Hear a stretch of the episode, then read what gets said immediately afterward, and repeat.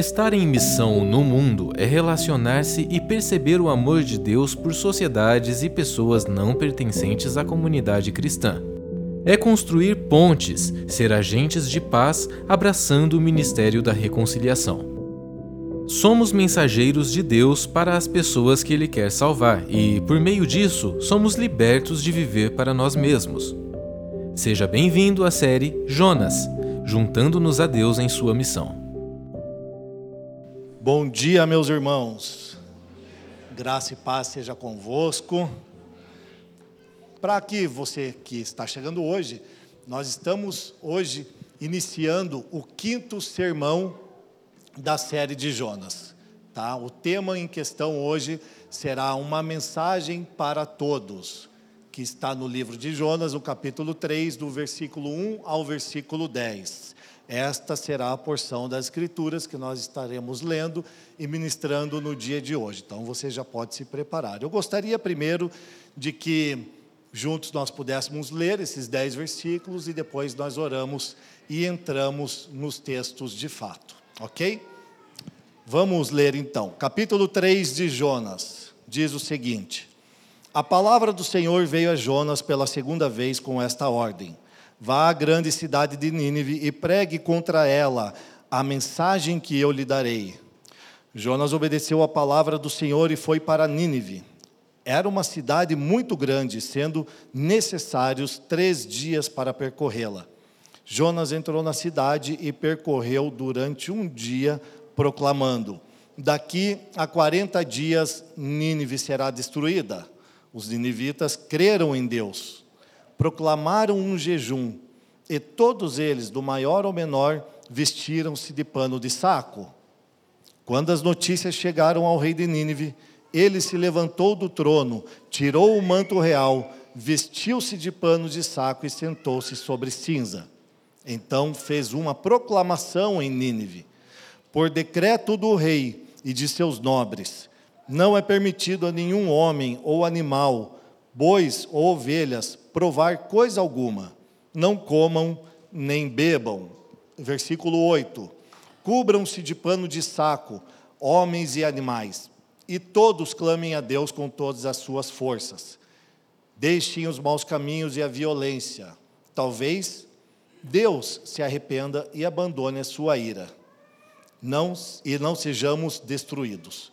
Tendo em vista o que eles fizeram e como abandonaram seus maus caminhos, Deus se arrependeu e não os destruiu como tinha ameaçado. Curva a sua cabeça, irmãos. Vamos orar. Senhor, nosso Deus e Pai amado, em nome de Jesus, nós te rendemos graças mais uma vez. Tu és o nosso Pai, cheio de amor, graça e misericórdia. E te louvamos, Pai, por mais esse dia em que é o dia que celebramos o dia do Senhor, porque nós fomos alcançados pelo seu poderoso evangelho e pela sua bendita graça nós fomos salvos.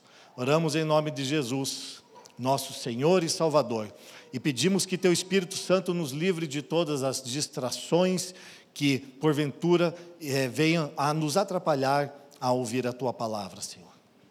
E que o Senhor tenha toda a liberdade pelo teu espírito para nos repreender, também, Senhor, para nos exortar, nos confrontar, a fim de quebrar todas as fortalezas que há em nós, tudo aquilo que nos atrapalha e nos afastam de Ti, Senhor, para que assim nós sejamos edificados e venhamos a dar frutos para o louvor do Teu santo nome. É em nome de Cristo Jesus que nós oramos, Pai. Amém.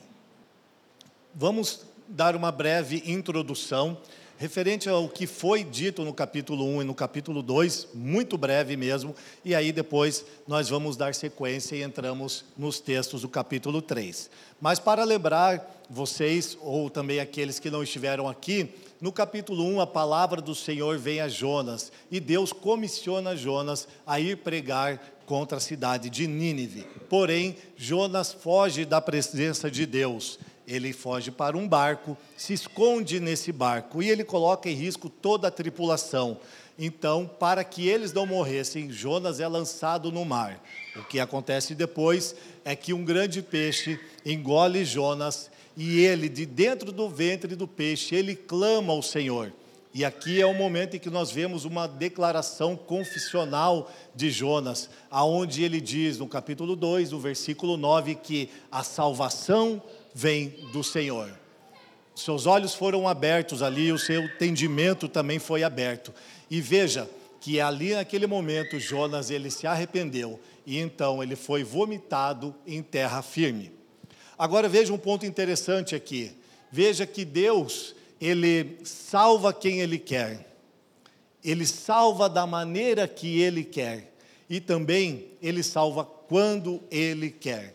Nós vemos isso com Jonas nesses primeiros capítulos, e Jonas aprendeu, na verdade, isso da maneira mais difícil, por causa da sua desobediência. Agora, quero lembrar vocês e que vocês leiam juntamente comigo que, infelizmente, é, me ajuda lá, Karen? Infelizmente, o livro de Jonas, ele é ensinado a adultos e crianças em muitas igrejas como história de quadrinhos, parecendo uma fábula, pois não compreendem as suas implicações teológicas e os desdobramentos da graça e misericórdia divina para com todos os seres humanos. Temos que dar a mesma importância, tal qual é sua veracidade na declaração profética de Jesus nos livros de Lucas e de Mateus sobre o sinal de Jonas acerca do juízo vindouro. Então, o livro de Jonas, ele fala especificamente de quem Deus é, e ele também aponta para quem nós somos. E vimos aqui nos capítulos anteriores com o pastor Bartoszewski, Fabiano Krenk e também com o pastor Maroldi, que muitas vezes nós somos parecidos com Jonas. Por quê? Assim como Jonas, nós somos orgulhosos, nós somos desobedientes, nós somos xenofóbicos, nós é, nos falta arrependimento, né? nós evitamos pessoas e relações tais quais o Senhor quer que nós nos relacionemos e conhecemos, e também assim como Jonas, né? normalmente nós estamos fugindo ou tentando fugir de Deus constantemente. Agora veja algo.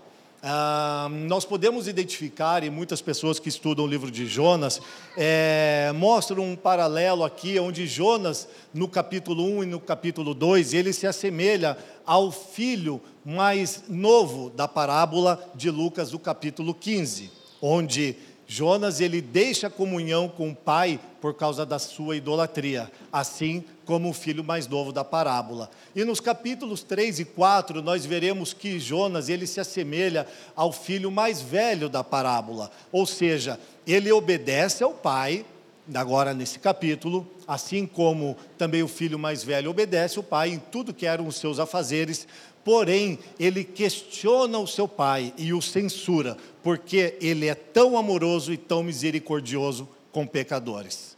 Então, há essa semelhança entre Jonas e os filhos da parábola daquele pai. Então, se nós tivermos a mentalidade, meus irmãos, é, assim como a de Jonas, será muito complexo para nós compreender por que Deus, em sua infinita misericórdia, salva pessoas como os indivíduos. Para nós que estávamos aqui antes, vimos que os indivíduos são realmente uma nação muito cruel. E são muito fortes no seu poderio militar, mas são muito cruéis. Então, por que Deus está salvando esta nação?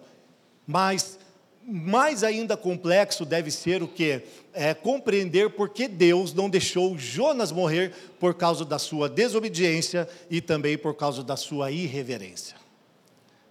Mas por isso, o que deve estar dentro de nós e no nosso coração é o que está escrito em Filipenses, no capítulo 2, onde diz que dentro de nós deve haver o mesmo sentimento que houve em Cristo Jesus. Amém?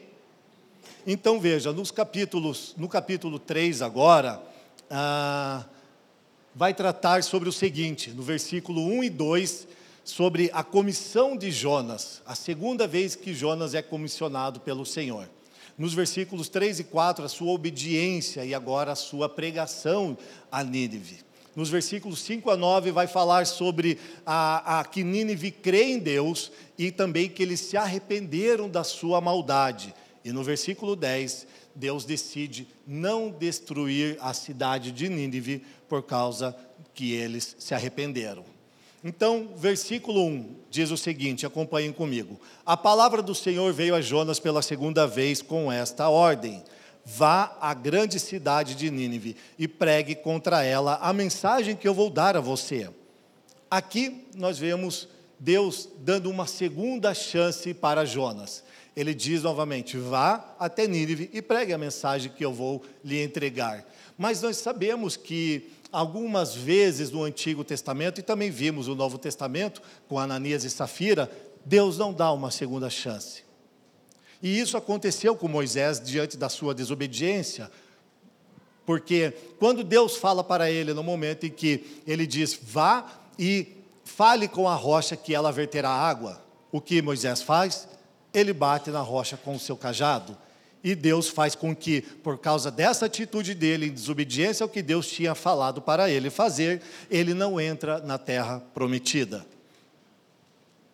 Eu não sei, irmãos, assim como Jonas, se tem alguém no Antigo Testamento tão teimoso como ele, né? Alguém tão, assim, digamos, um profeta tão diferente, né? Porque ele realmente abusava da paciência de Deus e também com a sua má conduta, ele abusava daquilo que Deus era para ele. E nós podemos dizer é, que sim ou que não, mas devemos nos identificar com Jonas é, por continuamente exercermos, é, é, abusarmos da paciência de Deus? Será que nós não estamos, tal qual Jonas, abusando da sua paciência, fugindo de Deus? Fazendo com que Deus tenha que ir atrás de nós e nos dar uma segunda, terceira, uma quarta chance? Se nós compreendemos a graça de Deus e se sabemos realmente que somos alvo da Sua misericórdia, que fomos salvos pela fé, unicamente pela fé em Jesus Cristo, e também que a fé é dom de Deus, não é mérito nosso, essa é a hora de nós nos voltarmos para o Pai. Essa é a hora de que, se estamos vivendo de forma desobediente, como Jonas estava vivendo, é o momento de nós voltarmos para casa, para o Pai. É momento de nós não jogarmos mais fora aquilo que Deus está nos dando, que é uma segunda chance. Amém, irmãos? Nós devemos dar graças a Deus, porque diariamente Ele não desiste de nós. Mas talvez você assim como Jonas esteja passando por algumas tempestades, e isso acontece muitas vezes no período da nossa vida. Porém, assim como Jonas, infelizmente parece que ele não percebia o que estava acontecendo, mas Deus estava chamando ele novamente para andar com Deus e começar de novo. Deus está dando mais uma chance a Jonas. Então ele precisa se render. E ele parece que não sabia, mas ele sabia que nenhum dos planos de Deus eles podem ser frustrados. E sinceramente, meu irmão, deixa eu lhe falar, não precisamos passar pelas mesmas situações que Jonas passou para nós nos arrependermos e voltarmos para Deus. E bendito seja o Senhor, meus irmãos, que não deixa que nós venhamos a agir de acordo com a nossa vontade. Caso contrário, nós estaríamos como Jonas em Tarsis, do lado extremo e contrário da onde ele deveria estar. Ele devia estar em Nínive, mas ele estava em Tarsis. E se o Senhor deixasse nós vivermos por nós mesmos, era isso que nós faríamos. Estaríamos longe de Deus e da sua igreja. Então veja, Deus diz a ele: vá à grande cidade de Nínive e pregue contra ela a mensagem que eu vou dar a você. A mensagem aqui é a mesma que nós vimos no capítulo 1. E Deus fala que a maldade de Nínive subiu até ele e comissiona Jonas para ir pregar contra ela. Então Jonas, ele obedece desta vez e no versículo 3, ele diz que Jonas obedeceu a palavra do Senhor e foi para Nínive. E ela, ela era uma cidade muito grande, demorava-se três dias para percorrê-la. Jonas entrou na cidade e a percorreu durante um dia, proclamando: Daqui a 40 dias Nínive será destruída.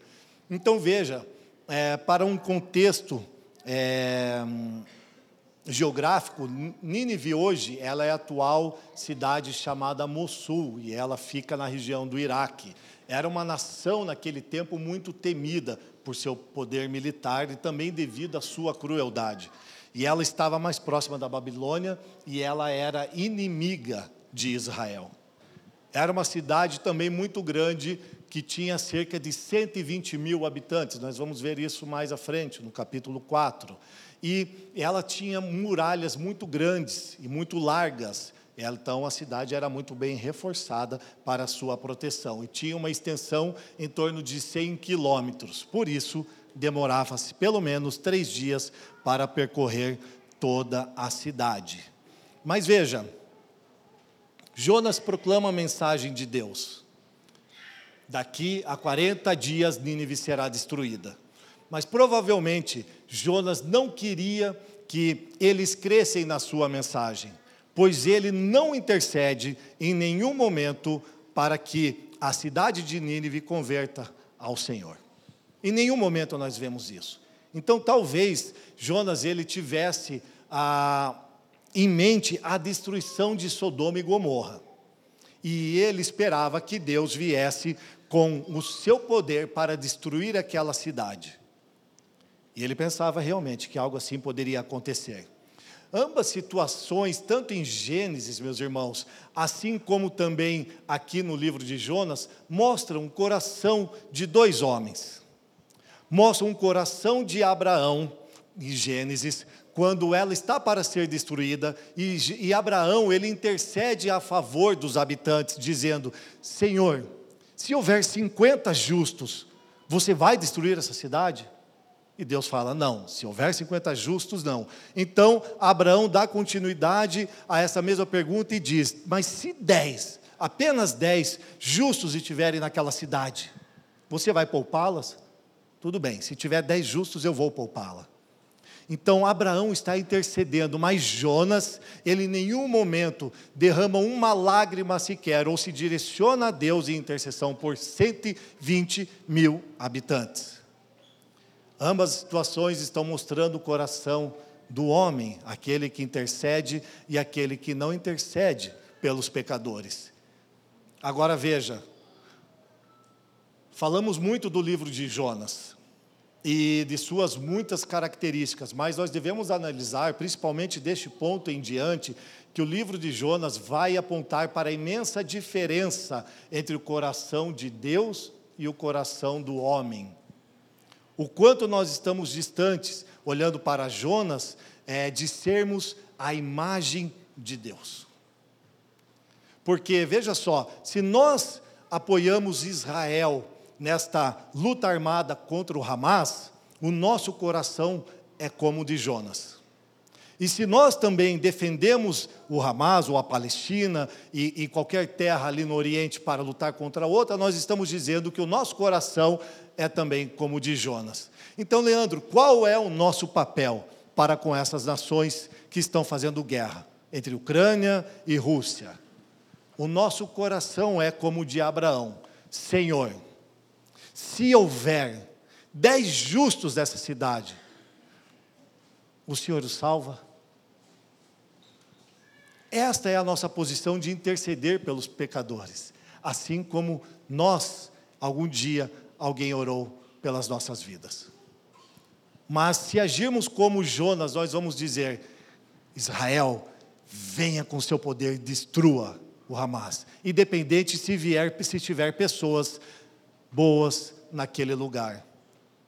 Pessoas que estão é, é, é, que confessam a Cristo ou não confessam a Cristo, mas que realmente eles não têm parte com a guerra.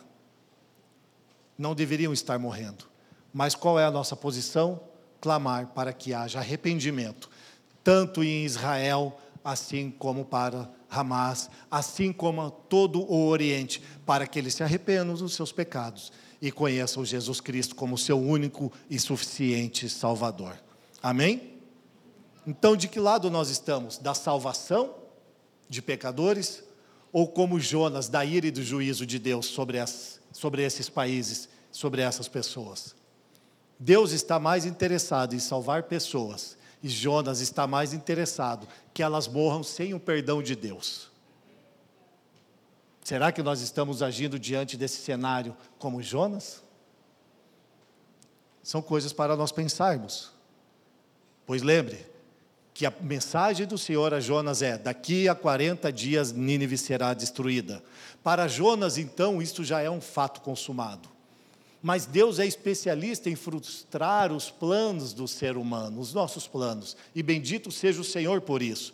Porque veja só, levava três dias para que é, pudéssemos, é, pudesse percorrer a cidade de Nínive. Mas Jonas fez isso em apenas um dia. Será que ele não estava com pressa que aquela cidade fosse destruída? Meu irmão, deixa eu te falar uma coisa: para você correr uma maratona, que são 42 quilômetros, uma pessoa mediana aí vai fazer em 5 cinco, horas, pelo menos. Considerando que o dia tem 12 horas, meu amigo, ele correu, hein? Então, assim, estava realmente ansioso para que a ira de Deus viesse sobre os inivitas. Mas, para sua própria decepção, os inivitas se arrependeram. Mas agora o coração de Jonas estava exposto diante de Deus. E Deus queria mostrar para ele o quanto o coração dele era contrário à vontade de Deus. E ele agora não tinha mais para onde correr e se esconder. Aquele povo foi perdoado e salvo unicamente pela graça de Deus. E com grande ira, Jonas desejava a destruição de 120 mil seres humanos. Deus está mostrando com esses acontecimentos, meus irmãos, que essa religiosidade extremista de Jonas, é, esse nacionalismo por Israel, era muito prejudicial e era uma idolatria, e nós podemos incorrer no mesmo erro. Nós devemos perguntar para nós mesmos como que nós estamos. Será que nós somos tão é, religiosos, extremistas, a ponto de levantar uma bandeira maior do que a bandeira de Deus, da paz, do amor, da reconciliação? Porque Jonas ele estava perturbado, Jonas estava decepcionado, Jonas ali ele estava ansioso, ele estava sofrendo de uma grande depressão e ele estava muito irado.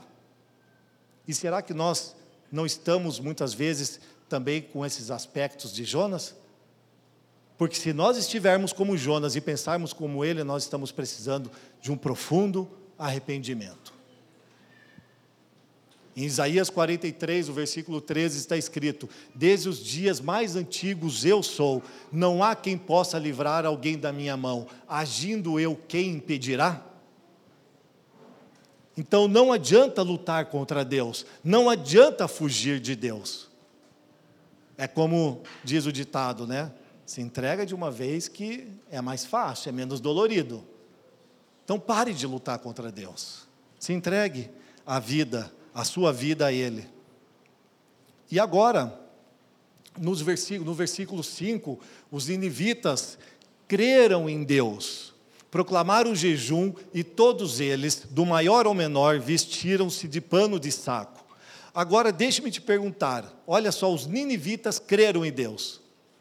Qual era a chance de existir arrependimento para uma nação politeísta? Quais as chances de uma nação de 120 mil pessoas que adoram a inúmeros deuses se arrepender diante de Deus? Principalmente por meio de um profeta hebreu que talvez nem falasse a língua deles direito. Então veja, ele ainda tinha um mísero sermão de sete palavras. Daqui a 40 dias Nínive será destruída. Sete palavras. E para nosso espanto, realmente, quando nós olhamos humanamente, não há nenhuma chance. Mas para nosso espanto, toda a cidade de Nínive foi convertida ao Senhor.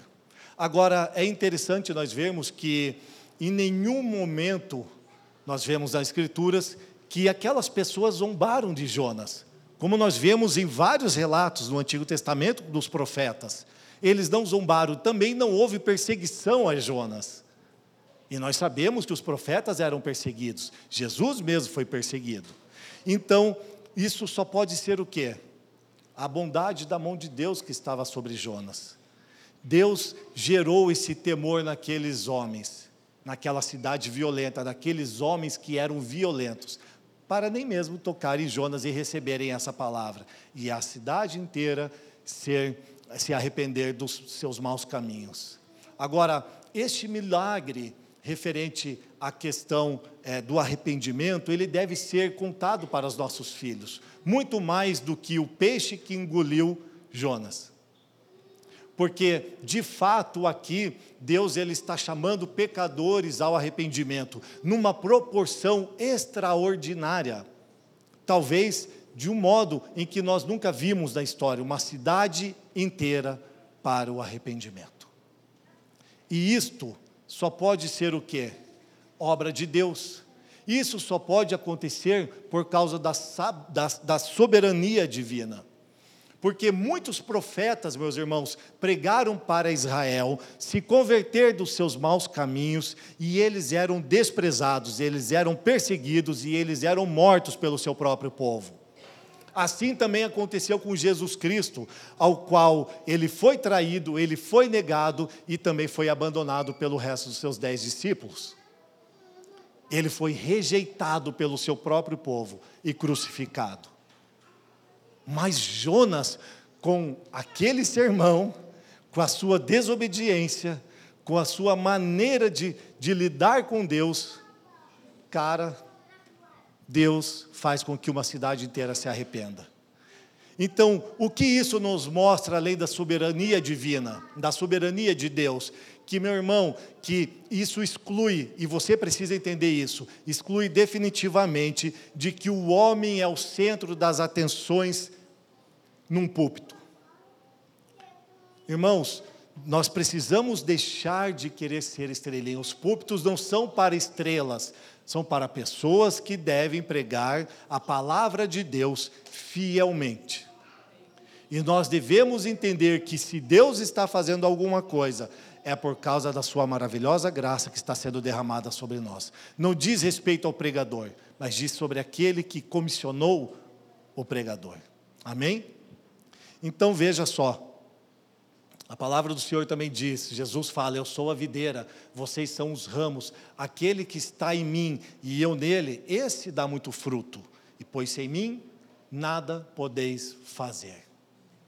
Então, Jonas devia entender isso, que somente a partir da soberania de Deus aquelas pessoas podiam se arrepender. E nós também precisamos compreender isso, que isso está intimamente ligado com a vontade de Deus e não com a habilidade do pregador em pregar um bom sermão. Amém? Então Deus, sabemos que Deus ele, ele faz algo e que uma igreja ela pode gerar resultados, porque isso realmente é obra de Deus. Não é verdade? Independente do pregador, independente da mensagem, é Deus que está operando por meio do seu Espírito Santo no interior de cada um de nós. Agora veja, meus irmãos, a graça de Deus, ela realmente não depende da nossa habilidade em pregar, ou da autoridade que os pregadores têm, mas do desejo de Deus em salvar pessoas. Não depende da eloquência e o quão bom é aquele sermão daquele homem, mas depende apenas da, do critério de que Deus está querendo salvar pessoas. Jonas, o capítulo 2, o versículo 9, ele diz: A salvação vem do Senhor. E ponto final. É realmente isso. Não depende de mim, não depende de você para que pessoas sejam salvas. Precisamos anunciar o Evangelho, e isto é uma ordenança do Senhor. Mas quem trabalha no interior daquela pessoa é o próprio Deus. Amém? Mas nada de errado em você gostar desse ou daquele pregador, desse ou daquele pastor. O que nós não podemos é fazer deles um ídolo, ok? São pessoas comuns, como eu e você. E realmente são pessoas que também carecem da graça de Deus para se manter em pé. Amém, irmãos? Vamos avançar para o versículo 6, onde diz que quando as notícias chegaram ao rei de Nínive, ele se levantou do trono, tirou o manto real, vestiu-se de pano, de saco e sentou-se sobre cinza. Então fez uma proclamação em Nínive, por decreto do rei e de seus nobres: não é permitido nenhum homem ou animal, bois ou ovelhas, provar coisa alguma. Não comam nem bebam. Cubram-se de pano de saco, homens e animais, e todos clamem a Deus com todas as suas forças. Deixem os maus caminhos e a violência. Uau! Agora é uma proclamação do rei daquela poderosa nação. Agora veja, até mesmo Nínive, que se orgulhava do seu grande poder, deixa de ser ela mesma quando ela se humilha diante de Deus. Na verdade, agora ela estava mostrando quem ela deveria ser em todo momento diante de Deus. Não aquela nação cruel, não aquela nação idólatra, mas essa nação que clama ao Deus Todo-Poderoso e se arrepende dos seus pecados. Então veja que Nínive, ela se orgulhava sim do seu grande poder, mas é, o que nós podemos ver de interessante aqui é que eles jejuavam e se vestiam de pano de saco. E essa maneira foi a maneira com a qual eles estavam realmente mostrando e se humilhando diante de Deus e estavam mostrando que realmente o temor de Deus estava habitando o seu coração. O próprio rei de Nínive, ele se levanta do seu trono, ele tira as suas vestes, aqueles mantos de linho tão lindo e glamourosos, de púrpura, deixa de lado e se veste com sacos e senta em cima de cinzas, mostrando realmente que ele estava arrependido dos seus maus caminhos. E ele faz realmente uma proclamação de jejum nacional. O que tinha começado antes com o povo, agora se estendeu é, para o rei e ele faz um decreto que isto agora era uma ordem, incluindo também animais para que não comessem e não bebessem. E ele está dizendo ao povo realmente para abandonar os seus caminhos, seus maus caminhos, porque agora eles conseguiram se ver diante da mensagem de Jonas. Conseguiram olhar para dentro e falaram: se eu tenho os meus maus caminhos diante dos olhos do Senhor, eu preciso me arrepender e parar de fazer o que eu estou fazendo. Então, Nínive foi denunciada aqui, ela foi culpada realmente de violar os direitos humanos dos seus próprios cidadãos. Quando é dito que do maior ao menor, no versículo 5 ali, né, houve arrependimento, era porque toda a sociedade vivia uma extrema injustiça social e aqui, nos seus vários níveis dessa sociedade, estavam sendo realmente afligidos. E Deus estava vendo isso.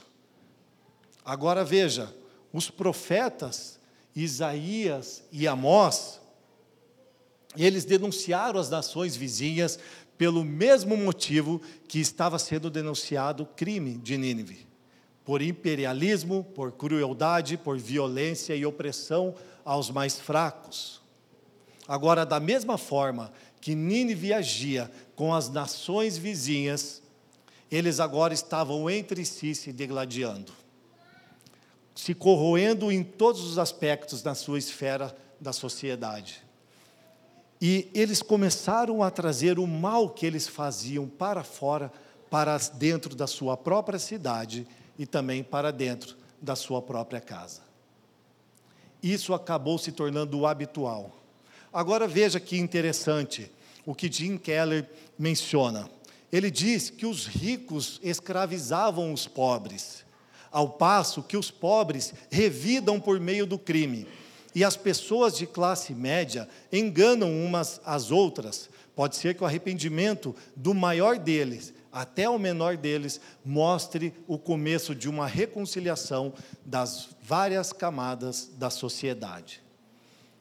Então nós precisamos estar atentos àquilo que está acontecendo no nosso meio.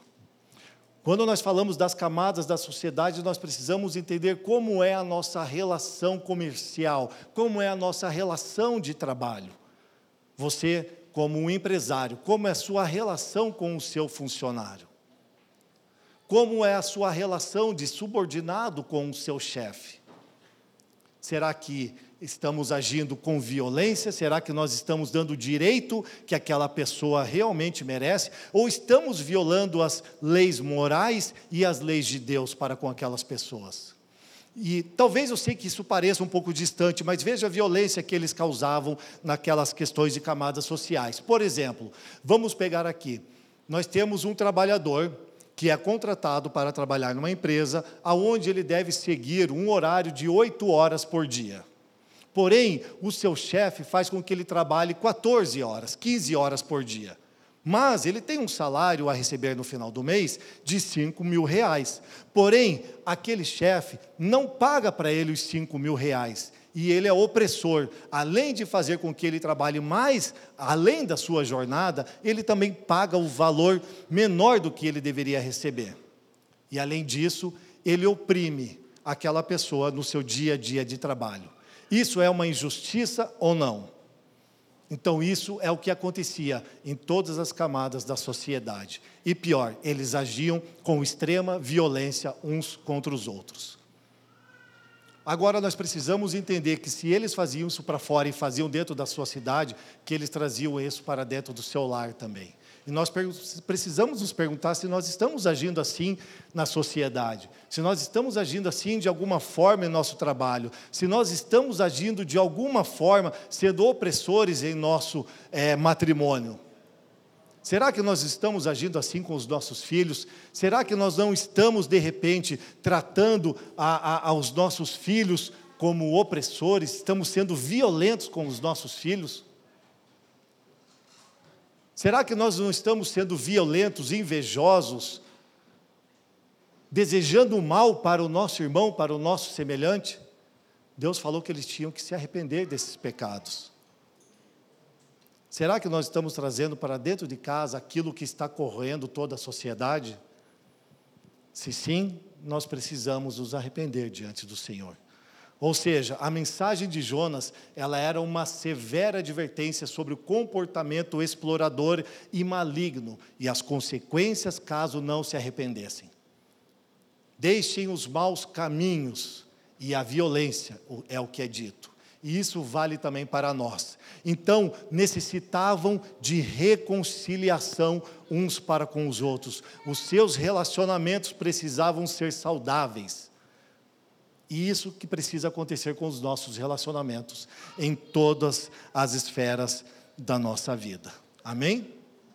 Agora veja, com isso, o rei diz: talvez Deus se arrependa e abandone a sua ira e não sejamos destruídos. É maravilhoso ouvir esta frase de um rei de Nínive. Porque esta sim é a postura de um pecador arrependido. Ele clama a Deus por sua vida, para não ser castigado pelos seus pecados. Ele viu que era devedor diante de Deus. A mensagem fez efeito. Então, o pecador, ele sabe que não merece nada de Deus. Ele sabe apenas que o que lhe merece é realmente a ira eterna. A ira de Deus é o que ele merece. Mas quando nós vemos esta frase do rei, nós devemos nos lembrar também daquele publicano. O fariseu, ele se engrandecia diante de Deus e diante dos homens. Eu não sou, ó Pai, como esses pecadores. Mas o publicano, o que ele fazia, ele nem mesmo conseguia levantar os seus olhos para o céu e, pagando, e, e, e batendo no seu peito, ele dizia: Ai de mim que sou um pecador. Ai de mim que sou um pecador.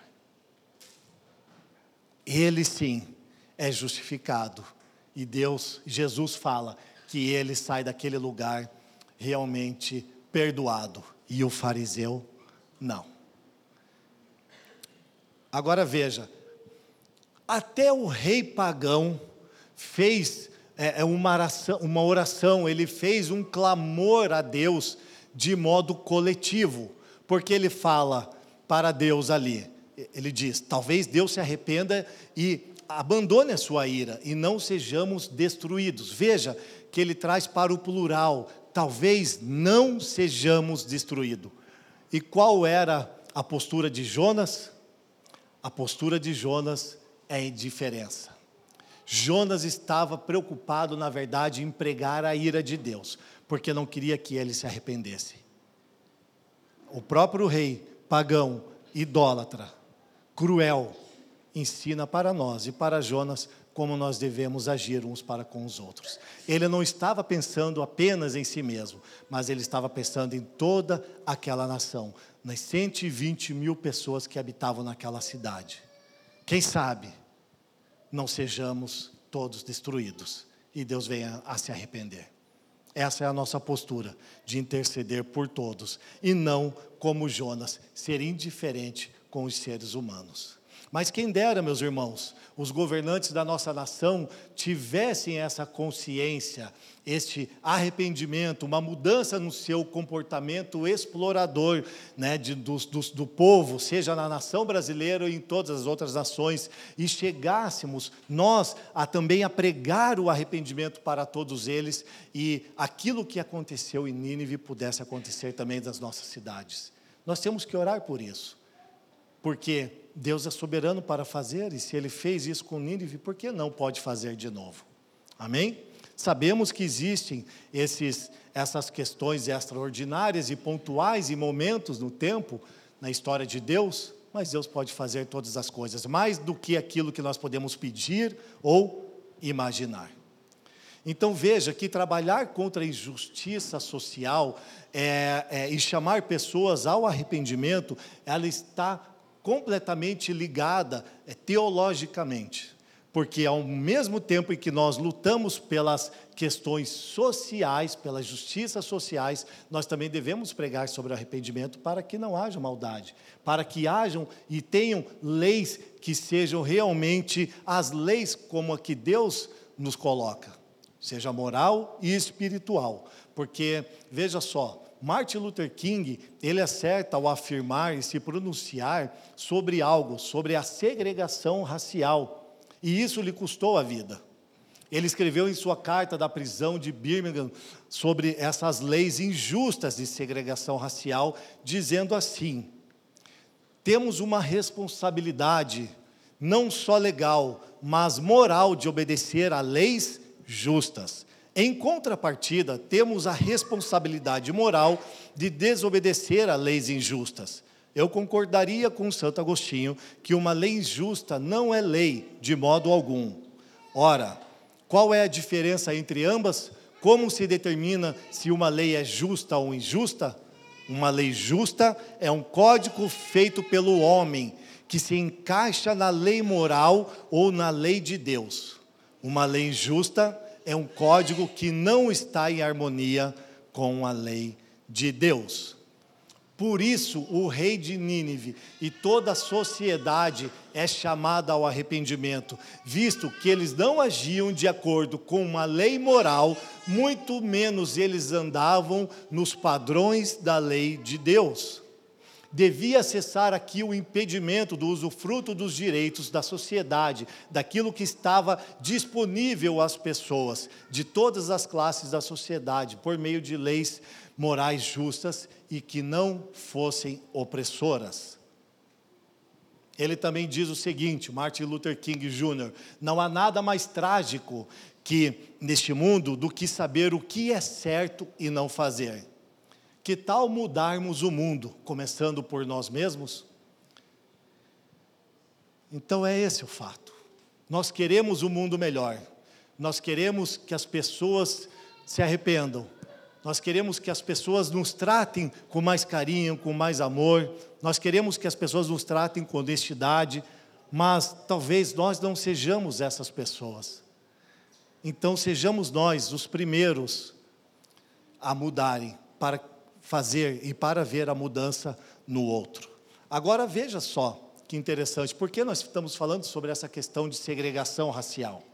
Sobre esses pontos do qual Martin Luther King Jr. colocou. Porque Jonas precisava se arrepender da xenofobia que corroía os seus ossos e estava percorrendo por todo o seu sangue. Xenofobia é o medo, ou aversão, ou a profunda antipatia em relação a estrangeiros. Isso é um tipo de segregação racial É o que nós chamamos hoje de puro racismo. Não é verdade? Agora veja, mas por que você está dizendo isso, Leandro? Porque Jonas, quando ele está indo pregar a mensagem de Deus para Nínive, ele não quer que eles se arrependam, por isso ele não intercede e não escorre uma lágrima dos seus olhos. Por quê? Para Jonas, um, um, um extremista nacionalista, o que, que ele faz? Ele diz que se você não é um judeu, você não merece a misericórdia de Deus. Se você não é judeu, você não merece a redenção. Se você não é judeu, você não merece a graça divina para ser salvo. Por isso ele não queria que os ninivitas fossem salvos.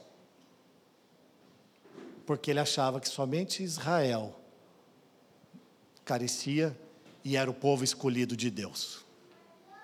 Mas então veja, será que nós também não agimos como Jonas, muitas vezes? Será que para nós, por exemplo, um homossexual, ele não pode frequentar os cultos? Será que nós achamos que somente nós podemos ser salvos e o outro não? Nós precisamos colocar a mão na nossa consciência e compreender daquilo que a palavra está nos orientando. Olhar para dentro de nós mesmos e ver se existe algo, algo que nos faça pensar de que alguém não mereça a misericórdia de Deus.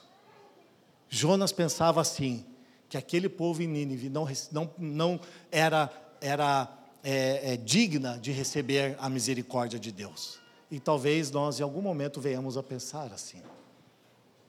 Mas Deus viu, Deus viu o que eles fizeram e como abandonaram os seus maus caminhos. Então Deus se arrependeu e não os destruiu como tinha ameaçado. Então veja que apesar de Jonas trazer uma mensagem de destruição, ela pressupõe que se houver arrependimento, Deus também se arrependeria. Mas qual a posição de Jonas aqui? Isto não era o que ele queria. Jonas, ele está anunciando a mensagem de Deus como um fato já consumado. Ele não disse, Nínive poderá ser destruída mas ele diz: Nínive será destruída. Essa era a empolgação do profeta. Isso era a, a, a, o que brilhava os seus olhos. Nínive será destruída. Ele já está dando real, realmente um ultimato para aquela cidade. E diferente de Abraão, mais uma vez, eu quero lembrar que ele não intercedeu pela cidade de Nínive. Não derramou uma lágrima sequer. Mas Deus é soberano e faz todas as coisas segundo o propósito da sua vontade. Não é verdade? Independente se nós desobedecermos, Ele fará as coisas de acordo com a sua própria vontade. Vou ler o texto de Jeremias, no capítulo 18, no versículo 6, caso vocês queiram anotar até o 10, onde diz assim: Ó comunidade de Israel, será que eu não posso agir com vocês como fez o oleiro? Pergunta o Senhor. Como barro nas mãos do oleiro, assim são vocês das minhas mãos, ó comunidade de Israel. Se em algum momento eu decretar que uma nação ou um reino seja arrancado, despedaçado e arruinado, e se essa nação que eu adverti converter-se da sua perversidade, então eu me arrependerei e não trarei sobre ela a desgraça que eu tinha planejado. E se noutra ocasião eu decretar que uma nação ou um reino seja edificado e plantado, se ele fizer o que eu reprovo e não me obedecer, então me arrependerei do bem que eu fiz e que eu pretendia fazer em favor dele. Então veja, absoluta soberania de Deus. É Deus quem controla todas as coisas. E nada, nem ninguém pode frustrar os propósitos de Deus. E Jonas não podia fazer isso. E eu e você também não podemos. Mas veja só, existem ah, alguns, muitos teólogos que divergem entre si sobre o fato dos ninivitas terem sido todos salvos. Dois pontos que nós podemos ver aqui é primeiro que ah, dizem que não foi realizado uma aliança com Iavé pois não é mencionado nos textos que eles abandonaram a sua idolatria, que eles abandonaram os seus muitos ídolos e também e eles não fizeram sacrifícios a Deus. E um segundo, uma segunda vertente é que outros estão relatando que realmente, de acordo com esse arrependimento, houve um avivamento jamais visto em toda a história e todos eles foram salvos. E é difícil né, discordar do segundo ponto, porque quando nós olhamos o texto de Lucas, no capítulo 11, versículo 32, diz que os homens de Nínive, Jesus está falando sobre o sinal de Jonas aqui, né? Diz que os homens de Nínive se levantarão é, no, no dia do juízo e condenarão aquela geração que estão ouvindo da palavra do Senhor e não se arrependeram. Porque quando ouviram a palavra de Jonas, os ninivitas se arrependeram. Mas veja, a prova da conversão é uma mudança de vida radical. E aquelas pessoas tiveram uma mudança de vida radical. E o texto diz que Deus viu o que eles fizeram e como se arrependeram dos seus maus caminhos. Por isso ele não destrói a cidade. Então não foi o jejum, não foi mérito deles, no sentido de que eles, por eles terem feito o jejum, por terem se cobrido com panos de saco, ou por terem é, é, sentado sobre cinzas, mas é porque eles se arrependeram dos seus maus caminhos. Então Deus decidiu perdoá-los. Agora, meus irmãos, imagine a cabeça daqueles homens, daquela nação, como ela estava naqueles 39 dias. Porque Jonas, da sua grande ansiedade, né, diz que a cidade tinha 100 quilômetros e demorava três dias para percorrê-la, e ele percorre em um mês só. Então ele prega a palavra em apenas um dia para que eles se arrependessem. E os outros de 39 dias, como que foi? Vocês já pararam para pensar nisso? Tamanha angústia daquele povo diante de Deus para saber se eles realmente foram salvos ou não. Eu acho que nem, nem a, a, a, se, se a gente dever dez aluguéis, estarmos sujeitos a sermos mandados para a rua, despejados da nossa casa, multiplicando isso por mil vezes, nós vamos sentir o desespero que eles estavam. Talvez é um desespero incompreensível para nós. Mas veja, após esses 40 dias, eles veem que Deus também se arrependeu e não destruiu eles, como faria caso eles não se arrependessem. Então imagine a festa naquela cidade. Imagine a, a, a, o que estava acontecendo, o que talvez o rei tenha feito com toda aquela cidade. Eles deviam estar com uma grande euforia e grande alegria, porque o Senhor poupou eles da destruição. E provavelmente deve ter tido mais uns, pelo menos uns 40 dias de choro, mas agora em alegria, porque Deus não os destruiu. Amém? Porém, irmãos, deixa eu lhe dizer uma coisa. Havia um homem que não estava alegre com toda essa situação. E o nome dele é Jonas. Jonas não estava alegre e ele entra numa profunda crise, a ponto de pedir a Deus para morrer, porque ele não queria que Deus se compadecesse de 120 mil seres humanos.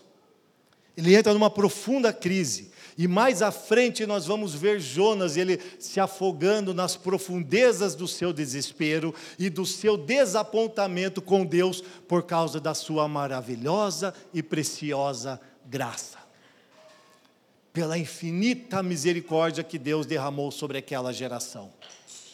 Nós não devemos esquecer, irmãos, também que o texto de Romanos, no capítulo 9, no versículo 14 ao versículo 16, Paulo escreve que sobre o texto aqui, né, de Deus ter amado Jacó e ter rejeitado Isaú. Ele diz: Terei misericórdia de quem eu quiser ter misericórdia compaixão de quem eu quiser ter compaixão. Portanto, isso não depende do desejo ou do, for, do esforço humano, mas da misericórdia de Deus. Amém, irmãos? Para nós concluirmos, eu quero destacar alguns pontos deste capítulo de Jonas, capítulo 3. Ah, primeiro, é, nós precisamos ver que a desobediência do homem diante de Deus não podem frustrar os planos de Deus.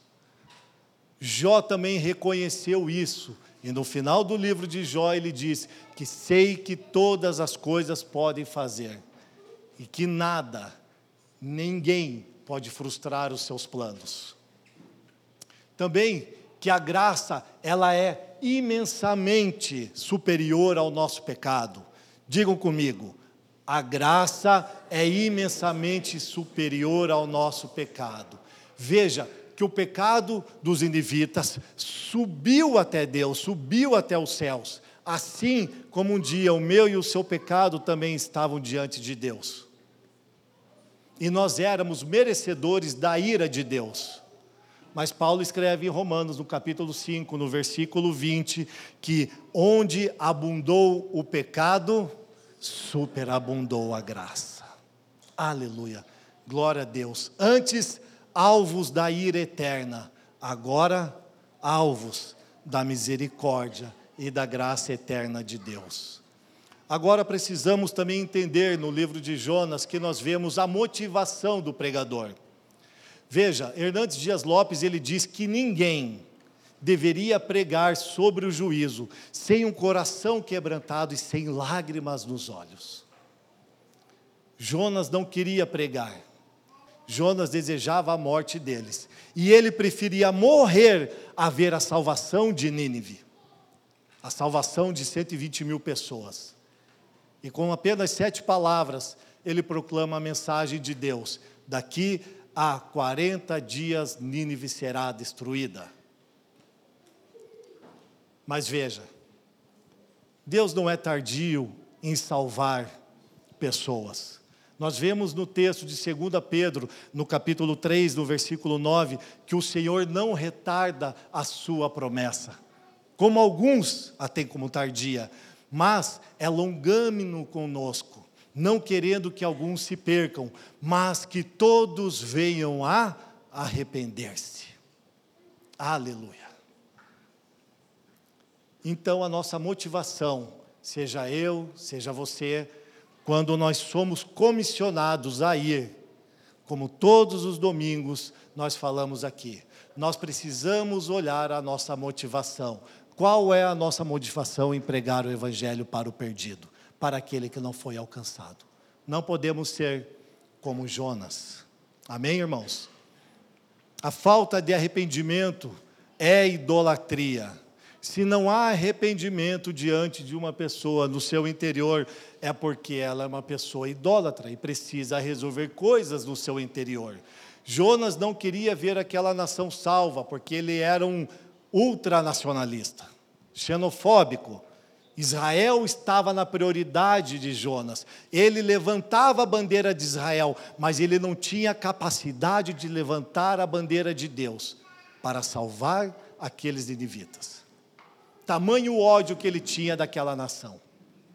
Somente nós, judeus, merecemos a graça de Deus. Os gentios não. O arrependimento, a falta de arrependimento é idolatria. E Deus estava mostrando com Nínive o coração de Jonas. E que ele precisava realmente ir mais profundo em buscar em Deus a paz que ele realmente tanto necessitava. Em Salmos, no capítulo 51, no versículo 17, diz que os sacrifícios que agradam a Deus são um espírito quebrantado, um coração contrito. Ó oh, Deus, este ele não rejeitará, este ele não desprezará.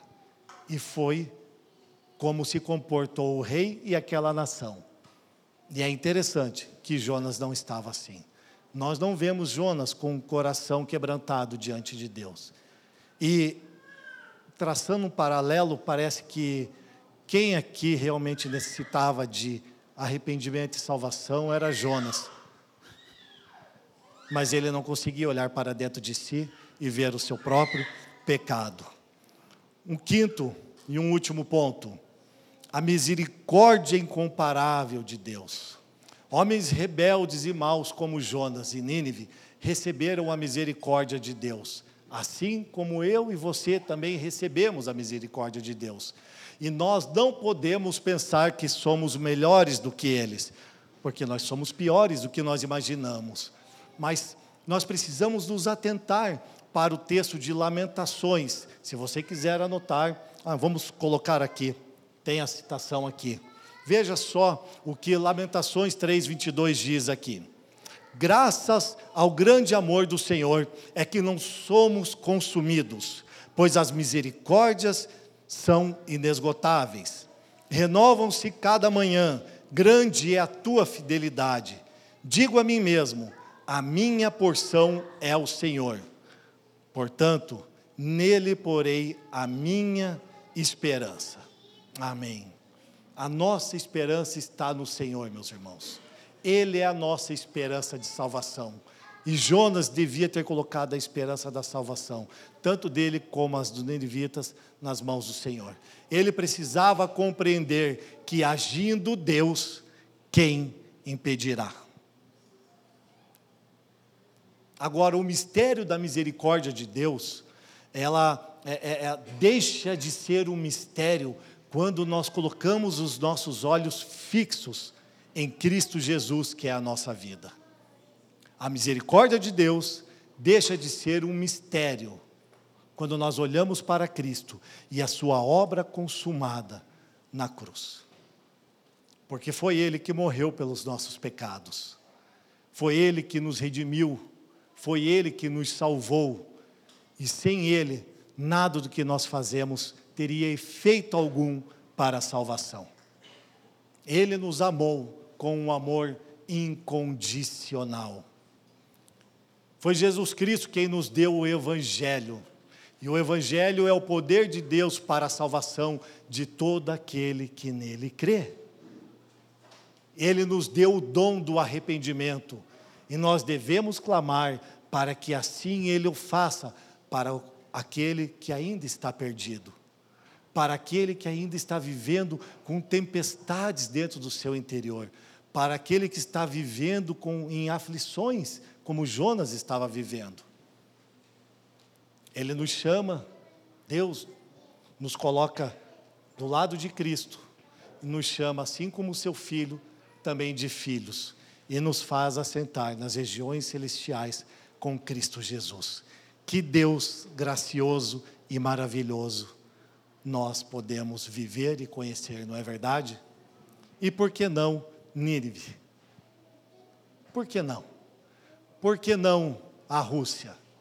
Por que não o Hamas, a Palestina, o Iraque? Por que não? Por que não a Argentina, o Brasil?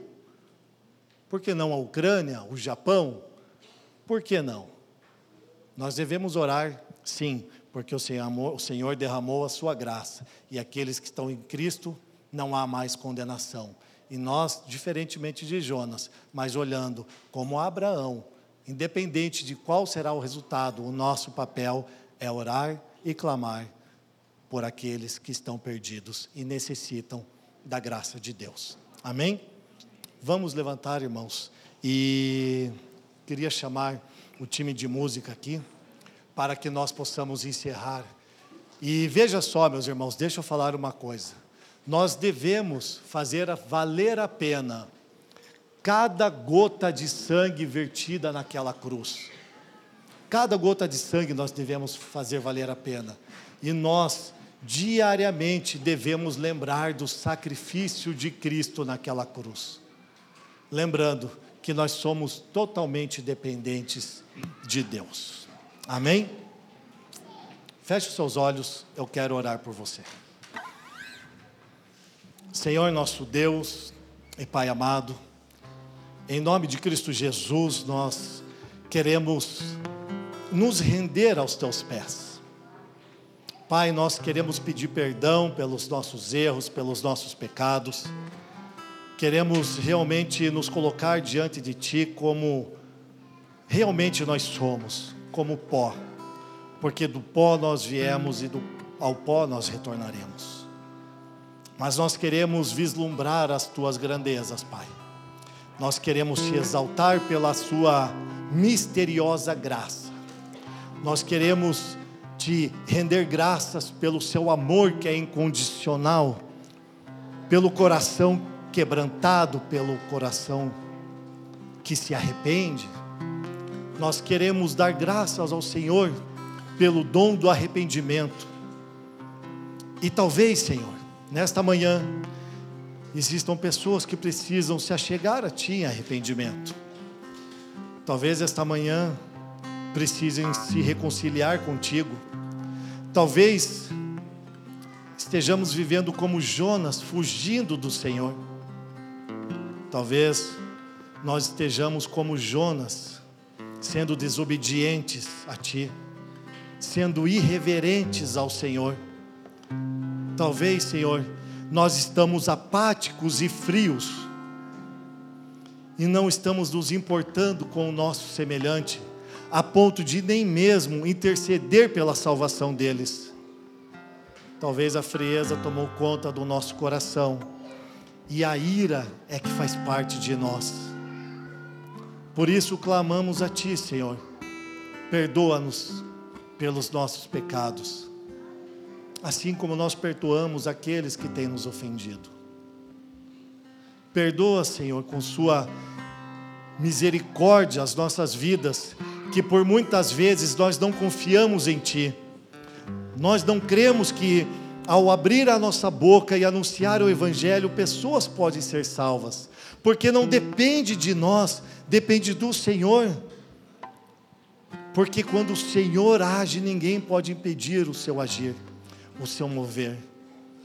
Então, nos traz a consciência, a mentalidade, o sentimento que houve em Cristo Jesus, para que nós possamos entregar a nossa vida, Senhor, uns aos outros para que possam ver na nossa face a face de Cristo.